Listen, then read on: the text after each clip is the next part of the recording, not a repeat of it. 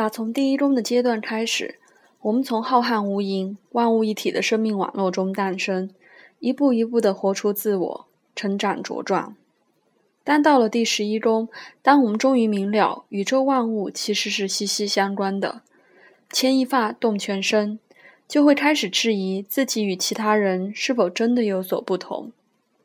神秘学者和科学家都认为，我们并不是彼此隔绝的个体。会与其他人相互影响，万物的心灵都是相通一气的，自我也会直接受到其他人的左右和影响。我们很快就会抛开自我隔离的想法，取而代之的是一种疆界延伸的自我。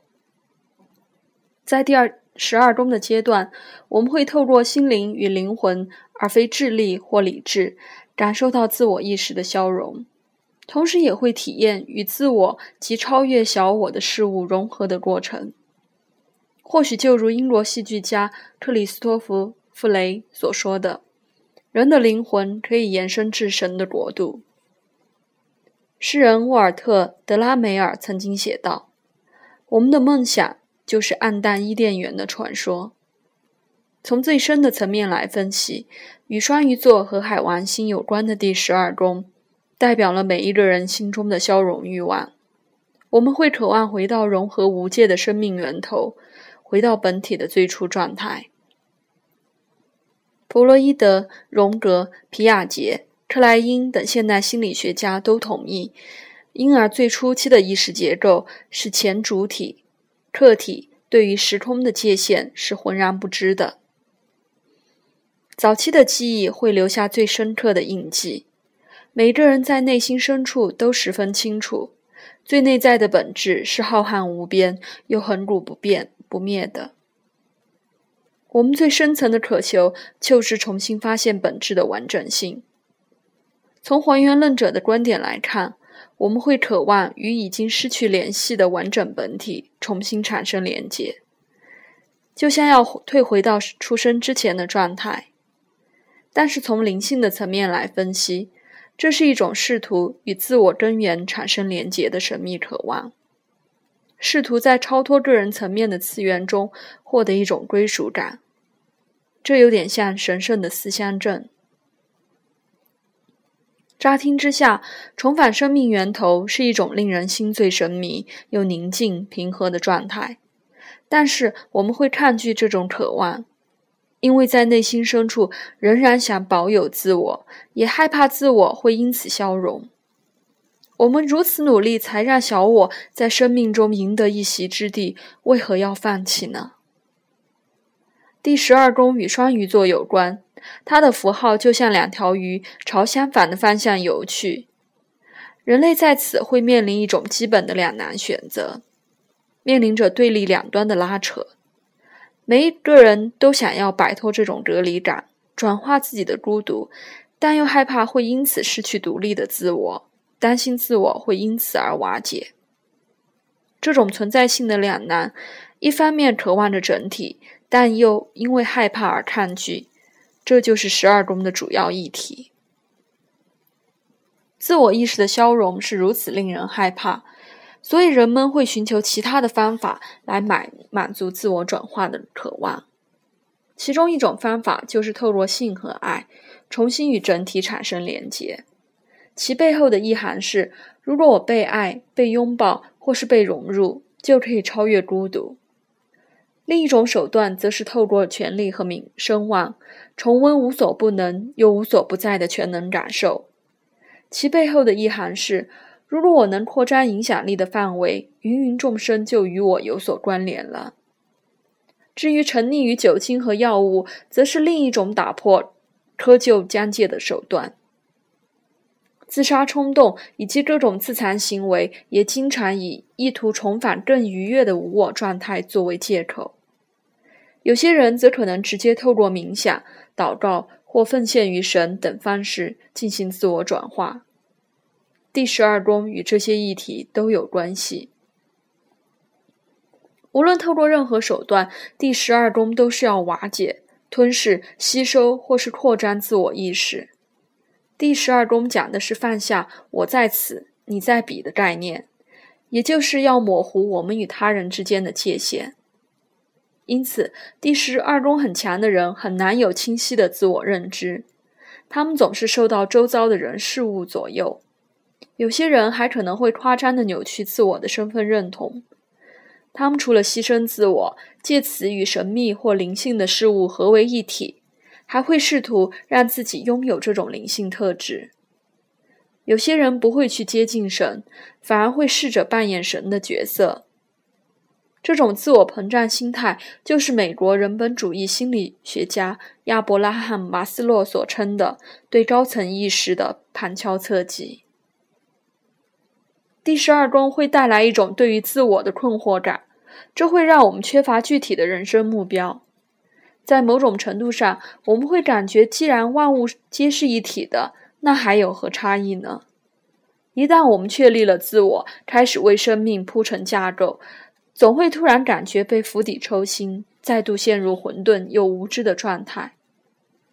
一旦我们觉得掌握了可以某种可以让自我意识依靠的事物，它又会神奇的消失不见。整合万物或是探索个人极限的能力，都会臣服于一股伟大的消融力量之下，而我们几乎是无力可施，只能够俯首称臣。人我之间的模糊界限，不仅让我们看不清楚自己的起点，也无法认清其他人的终点。但这种困惑会让我们对其他人产生更深层的怜悯和同情。有些第十二宫很强的人无法负荷周遭的苦难，往往会逃避或远离这个世界。也有些人会感觉痛苦就在那里，自然会找出疏解痛苦的方法。无论程度如何，第十二宫讲的就是承担他人的欲望和理想的帮手、调停者、拯救者、殉道者，或是救世主。牺牲这个词的英文原意是神圣化，一起把一件物品献给神明或更高层次的力量，就可以让那件圣物品变得神圣。纵观第十二宫蕴含的所有层面的意义，我们就会发现，人类是透过自我牺牲，或是将自己献给更高层次的力量而获得救赎。这是一种不变的真理。因此，在某种程度上，我们必须放弃自主能力，才能够与无所不在的全体结合为一体，也才能透过牺牲和痛苦来放下自我。产生更多的怜悯和精神上的觉知。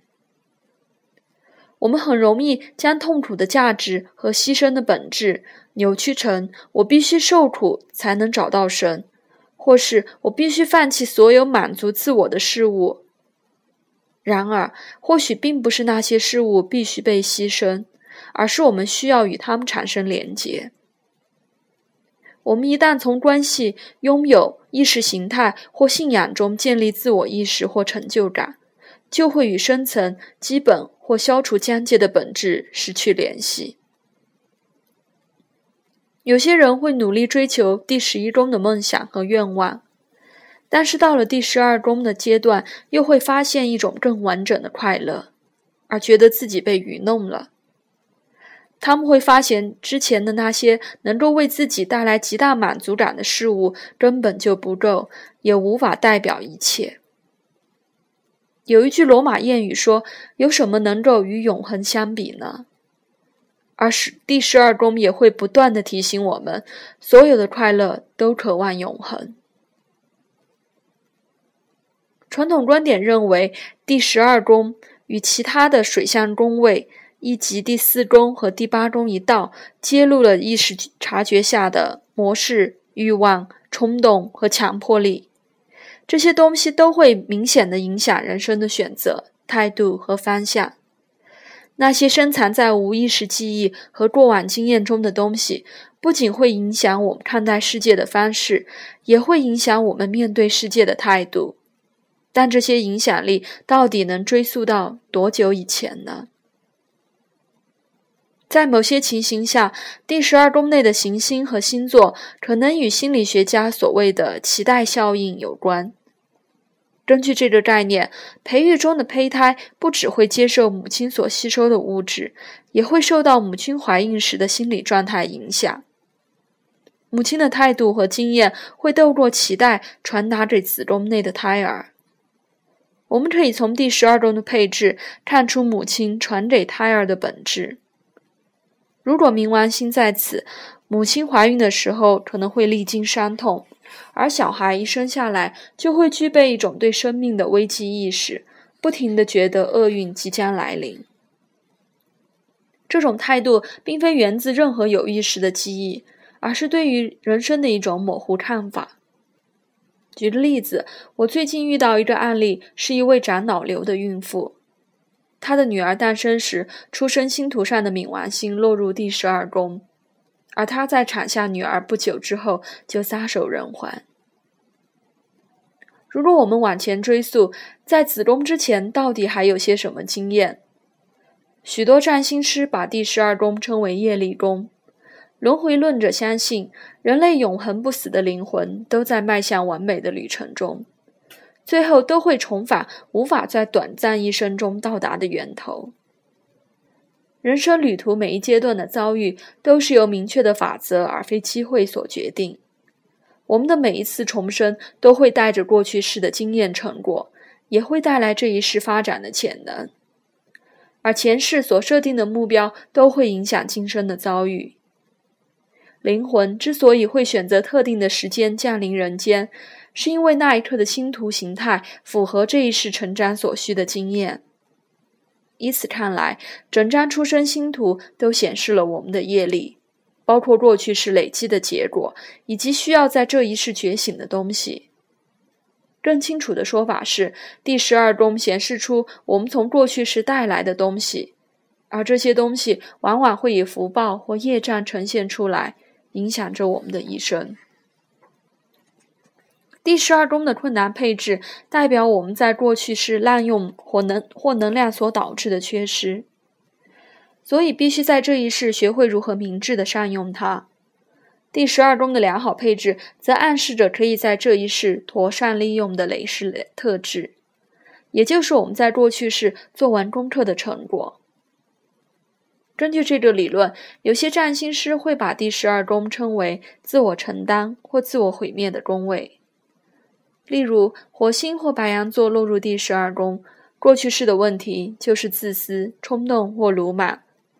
如果这一世还是不脱旧习，人生就可能会更加沉沦。从另一个角度来看，火星如果落入第十二宫，而且相位良好，就代表在过去世已经学会勇气、力量和直率等火星的正面特质，同时在这一世还保有这样的特质。可以在经历危机时恰如其分地将这些特质发挥出来。第十二宫的复杂配置也代表行星的影响力或能量是悬而未决的，考验着我们如何去面对和处理。如果能够善用这股能量，就可以获得回报；如果失控的滥用这些容易产生问题的行星或者或星座能量，后果可能会十分严重。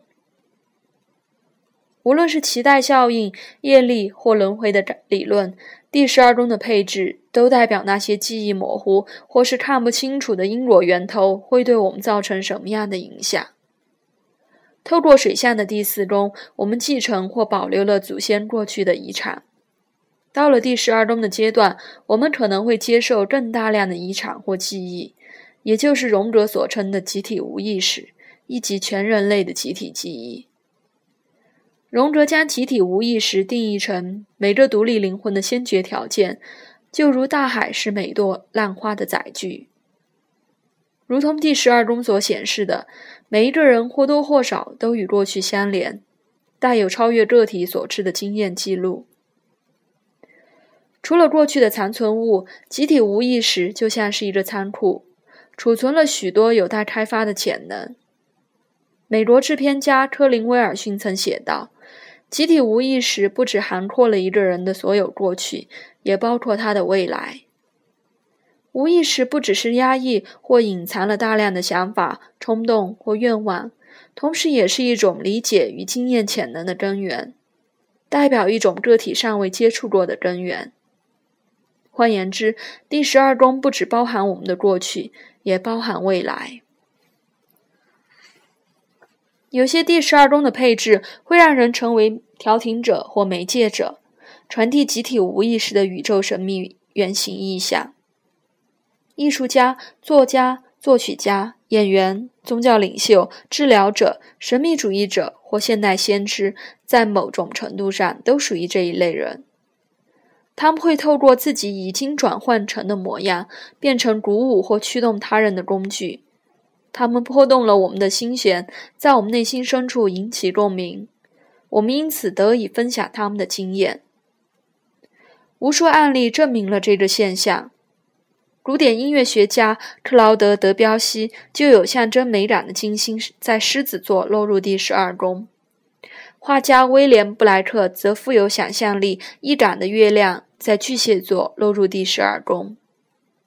掀起浪漫主义运动的诗人拜伦，其文字韵律及风格既诙谐又直率，则是木星在双子座落入第十二宫。法国。法籍古生物学家德日进，则是太阳、海王星、金星、冥王星和月亮都落入十二宫，这些只是众多范例中的少数几个。第十二宫的能量似乎似乎不仅用于满足个人的目标，我们很可能会为了其他人展现第十二宫的原则，而非为了自己。举个例子，火星落入第十二宫，意味着我们可能会为了其他人而战斗。换言之，我们会送出自己的火星，或是把火星提供给他人使用。水星在第十二宫的人，则可能说出其他人的想法，或是担任其他人的发言人。有些人则会透过第十二宫的安排，过着一种象征性的生活。这些人个人的人生议题经常会反映出集体的潮流和困境。举个例子，太阳天秤座落入第十二宫的莫罕达斯·甘地，变成了数百万人心中和平共存原则的化身。希特勒的天王星落入十二宫，让他格外能接受到当时的意识形态。诗人歌手鲍勃·迪伦第十二宫的宫头星座是射手座。而主宰行星木星落入第五宫，这代表着创作和表达。他不仅创作了朗朗上口的音乐，还掀起了二十世纪六十年代的反文化潮流。一位巨蟹座天王星落入第十二宫的黑人女性，在英国出生成长，当地几乎都是白种人。他为了融入当地的生活，不仅得处理自己的难题，还必须为其他黑人的理想抗争。第十二宫也常被称为秘密的敌人和幕后活动的宫位，这很容易从字面上解释，以即有人在背后算计或对付我们。然而，第十二宫其实与自身隐藏的弱点或力量有关，这些弱点和力量可能会破坏我们对显意识目标的客观认知。总而言之，第十二宫所展现的无意识欲望和冲动，往往会阻碍显意识想达到的目标。举个例子，一位月亮和金星落入第七宫的男士，照理说在亲密关系中会极度渴望与另一个人紧密结合，但如果他的天王星落在第十二宫，就代表他在无意识里面可能强烈的想要自由和独立，因此而牺牲了建立关系的念头。整体而言，如果拿显意识的目标和无意识的目标做着比较，通常都是无意识的目标胜出。在这个例子中，这位男士可能会一再的爱上那些没有婚姻自由的女性，或是基于某种原因，对方不想回应他的追求。如此一来，保持独立，也就是天王星落地十二宫的无意识欲望，仍旧是赢家，远胜过显意识的需求。如果我们意识到了内在的冲动，只要自己愿意，便可以做些规划和改变。如果我们没有意识到某些模式和欲望，这些东西就可能会操控我们。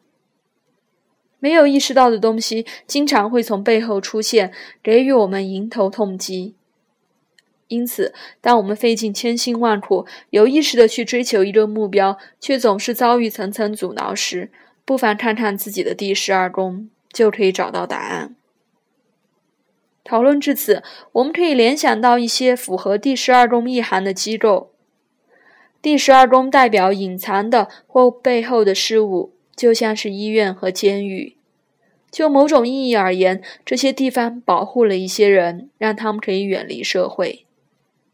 第十二宫有困难配置的人，可能会在某些生命的压力下崩溃，或在某些强大的无意识情节突然浮现时变成受害者，导致他们需要被照顾或是被控制。有些人还会被认为有害于全人类，因此遭到处置。无论是哪一种情形，冥冥之中都有一股高层的权威意志在支配着他们。这股意志会符合第十二宫的原则。会让他们臣服于超越小我的力量之下。有些时候，一个人为了重新建立身体与心灵的平衡，必须住进医院接受治疗，或是短暂的脱离现实，因为这个过程可以让一个人再次变得完整。而这也是十二宫的另一个法则。我们也可以从第十二宫看出，在孤儿院、收容所或残障之家待过的经历。我们时常看到某些配配置落入第十二宫的人会在上述的机构中机构中工作，他们会替比自己不幸的人服务，这就落实了第十二宫代表的同情和怜悯。教堂这种慈善组织或修道院生活则是另一个领域。有些人会在这些领域中感受到一种召唤，自觉必须把一生献给神或众人的福祉。轮回论者相信，这类的善行和服务可以清除过去式的业障。我们在前面曾经提到，第十二宫代表着一种管道，让我们可以接触到世代相传的集体经验的记录。因此，储存记录的看守者，例如在博物馆和图书馆工作的人，通常都有某些行星落入第十二宫。谈到第十二宫，我们必须再提一次高奎林夫妇的研究。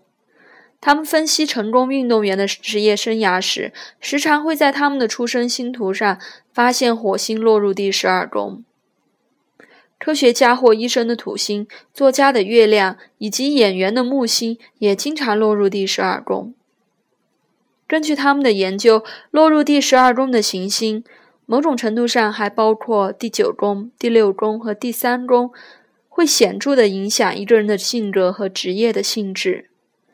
这种论点可能会让很多占星师感到惊讶，因为一般都认为性格和职业是与第一宫和第十宫相关的。但是，依据我们对于第十二宫的理解，高奎林夫妇的看法真的很奇怪吗？如果我们感受到一股驱力，觉得自己必须将第十二宫的东西分送给其他人，就很可能会根据第十二宫的配置去开创事业。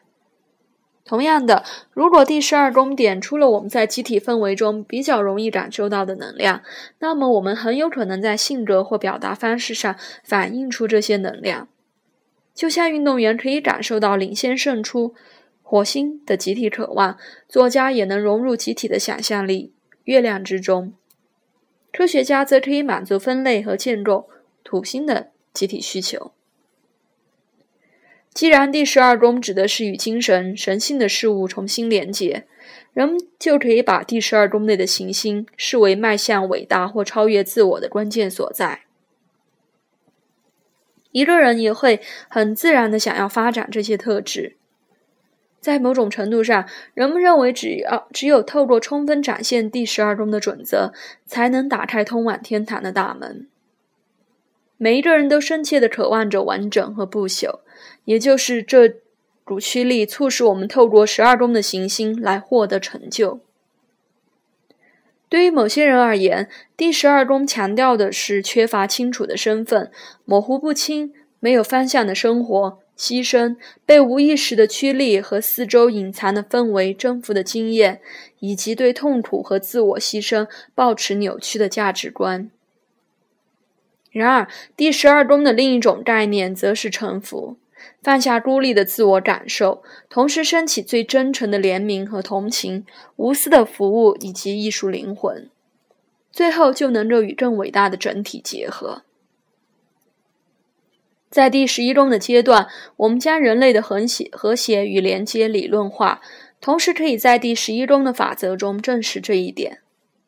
到了第十二宫，我们会直接透过身上的每一个细胞，感受自我与宇宙万物之间的神秘关联。万物的存在都如同身体的一部分，也都是我们的一部分。一旦我们产生这种觉知，就很难去随意伤害他人，因为这就像切掉自己的手指一样痛苦。相反，我们也会觉得，只要满足了自己的福利，最后也会给全人类带来利益。有一则古老的故事可以展现第十二宫的正面特质。有一个人获准去参观地狱和天堂，他先在地狱看到一群人围着一张长桌坐下，桌上放满了丰盛的美味佳肴，但这些人看起来饥肠辘辘又悲惨。他马上发现，这些人之所以会如此悲惨，是因为桌上的汤匙和叉子都比他们的手臂还长。因此，他们无法把食物送入口中，大快朵颐一番。之后，他又去天堂瞧瞧，他发现那里有同样的一张长桌子，餐具也一样过长。但是在天堂，每个人都用自己的汤匙或叉子喂食别人，所以大家都饱餐一顿，其乐融融。我们的内在都有一种与万物融合的本质，我们必须去体验。承认、尊敬这一种本质，并且与它产生连结，这样才不会完全失去自我的身份及独特感。终极诀窍是悠游在第十二宫的浩瀚大海中，但又不会淹死。我们从宇宙生命的母体中诞生，建立了自我意识，最后终于发现自我其实与万物本为一体。无论我们是有意识的或无意识的透过第十二宫体验到一种更伟大的整体性，肉体都会死去并分解。当生命凋零的时候，肉体的独立存在感也就消失了，而我们会用另一种某一种方式回到出发时的集体基础。所有存在于起点的事物，到结束的时候都不会消失。我们会重新回到上升点，再度展开新一轮的生命轮回。